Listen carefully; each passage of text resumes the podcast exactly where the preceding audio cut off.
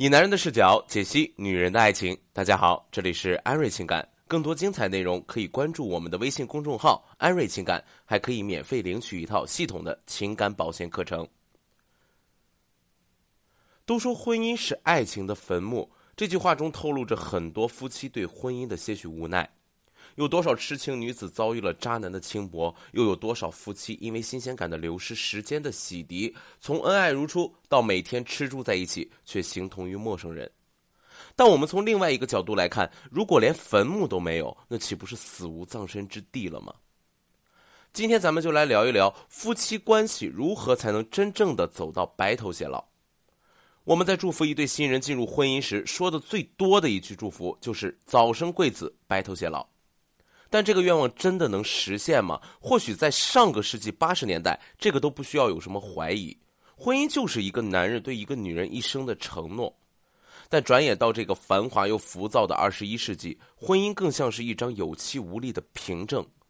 这张凭证在遭遇情绪、时间的洗涤的时候，显得苍白无力，同时也让这个愿望无法尘埃落定。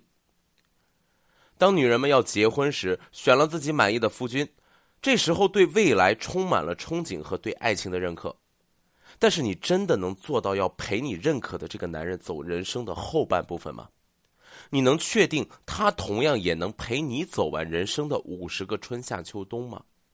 很多女孩的回答都会是一个问号，也都不会肯定你们一定能走到白头偕老。与其说听天由命、顺其自然，倒不如跟着我一起去看一下婚姻中究竟会遇到哪些问题。与其说婚姻是爱情的果实，倒不如说婚姻是你选对了一个可以陪你玩一生的伴。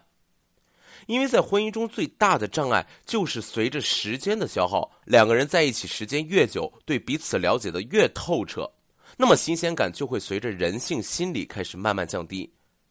新鲜感又是对方愿意为你付出的动力，也可以用一句大白话举个例子，就好比这是一台车，新鲜感呢就是这台车里的汽油。一旦没有了汽油，这辆车即使再豪华，都会缺少动力。缺少了动力的爱情，怎么可能保持长久呢？很多姑娘在进入婚姻时，并没有选到对的人，以为这个男人的经济条件、身高样貌也能让自己满意，那么就选择他吧。甚至还有很多姑娘，明明眼前这个男人没有任何让自己满意的地方，就因为他身边人觉得好，他父母觉得好，他哥哥姐姐觉得好，他朋友觉得好。她也就觉得好了，然后就稀里糊涂的嫁给了这样一个男人，开始了自己的婚姻生活。我们一直强调，姑娘们一定要因为爱情而结婚，而不是因为你年龄到了要结婚而结婚。你爱都谈的不怎么顺利，怎么可能会在五十年的夫妻关系中得到幸福呢？所以，那些即将进入夫妻关系的情侣也好，已经进入多年婚姻的夫妻也罢。你们一定要把对方培养成最后能陪你玩的那个人，他可以黑你，你也可以在朋友圈黑他，你们甚至可以一起做一些坏事儿，只要不违法，这些都是保持关系、让爱情有持续动力的密码。夫妻关系中另外一个大问题就是不懂得沟通感情，在我们的内部教学中，经常会告诉学员，你一定要多跟你的老公沟通感情，多注重培养感情的仪式感。每天晚上吃过饭，两个人一起去散散步，一起说说心里话，让对方能及时清楚你的内心想法，同时你也能走进他的内心世界。这全都是靠沟通，而不是靠猜测。讲到这里，顺便再提一句啊，女人经常犯的一些低级错误，比如我都嫁给你了，你居然不懂我，你这个渣男，你还是不是我老公？我的天哪，请问他是你肚子里的蛔虫吗？凡是有这样想法的女孩，百分之百在感情中都不会太顺利。不是经常跟伴侣吵架，就是因为你这个思维不断的影响你们的感情。因为男人本来都是大神经的动物，你让他琢磨你内心的戏，他一定会崩溃。毕竟男人经常说的一句话：“女人心，海底针。”奉劝女人们还是不要再为难你的老公了，放他一条生路吧。当你希望他了解你，或者是你想更了解他，一定要及时的沟通感情。在这个做爱都费劲的时代，如果感情出现隔阂，很容易就会造成短命婚姻。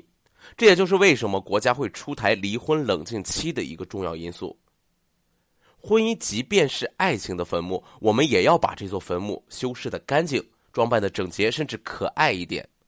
而且夫妻之间一定要建立维护夫妻关系的应急机制，根据每一对夫妻关系性格去选择不同的应急机制。因为时间关系，这个等后期有时间我们再专门拿出一期来讲一讲。好了，本期节目呢，我们就讲到这里了。大家如果有任何情感方面的困惑，可以添加我们老师的微信“安瑞情感”，安瑞情感字母全拼，获取免费的一对一情感诊断机会。另外呢，为了更好的服务大家，安瑞情感自会在每周三和周六的晚上八点在喜马拉雅直播，我们到时候不见不散。